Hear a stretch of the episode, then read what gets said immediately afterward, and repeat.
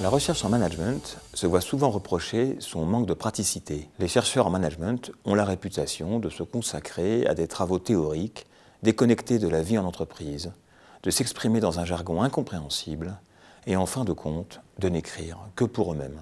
L'honnêteté oblige à reconnaître que ces reproches ne sont pas entièrement infondés. D'ailleurs, depuis quelques années, des efforts ont été faits pour y remédier. Par exemple, des revues connues exigent désormais des chercheurs qu'ils soulignent les implications concrètes de leurs travaux dans une partie spécifique de leur article. Il reste cependant encore loin de la coupe aux lèvres. Que penser par exemple du passage suivant, extrait d'un article paru dans le très prestigieux Administrative Science Quarterly? Je traduis.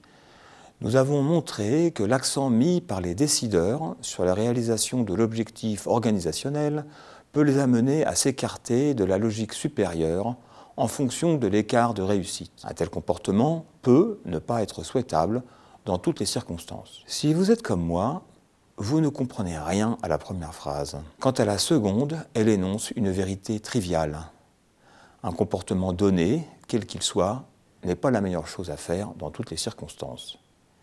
Inutile de lire ISQ pour savoir cela. Ne pensez pas que l'exemple que je viens de citer est une exception dans la littérature des sciences de gestion. Au contraire, dans une étude publiée en 2022 dans Academy of Management Learning and Education, j'ai montré, avec mon collègue Anthony Gould de l'Université Laval, que les propositions insensées et les vérités triviales étaient très communes dans les articles dédiés à la recherche en management. Elles représentent près de 85% des propositions avancées comme des implications pratiques des travaux de recherche.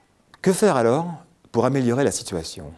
Pour que la recherche fasse vraiment avancer la pratique du management. Dans notre étude, Anthony Gould et moi-même proposons, entre autres, que les chercheurs formulent les implications pratiques de leurs travaux dans un langage que les philosophes des sciences appellent synthétique, c'est-à-dire un langage qui décrit de manière claire et non ambiguë une vérité empirique falsifiable nous prodiguons des conseils pratiques et donnons des exemples en ce sens. Je terminerai cette vidéo par un appel. Chercheurs en management, notre métier est de décrire le monde de l'entreprise et de proposer des moyens de l'améliorer. À nous de le faire dans un langage clair, direct et précis qui convainc les managers de nous prendre au sérieux.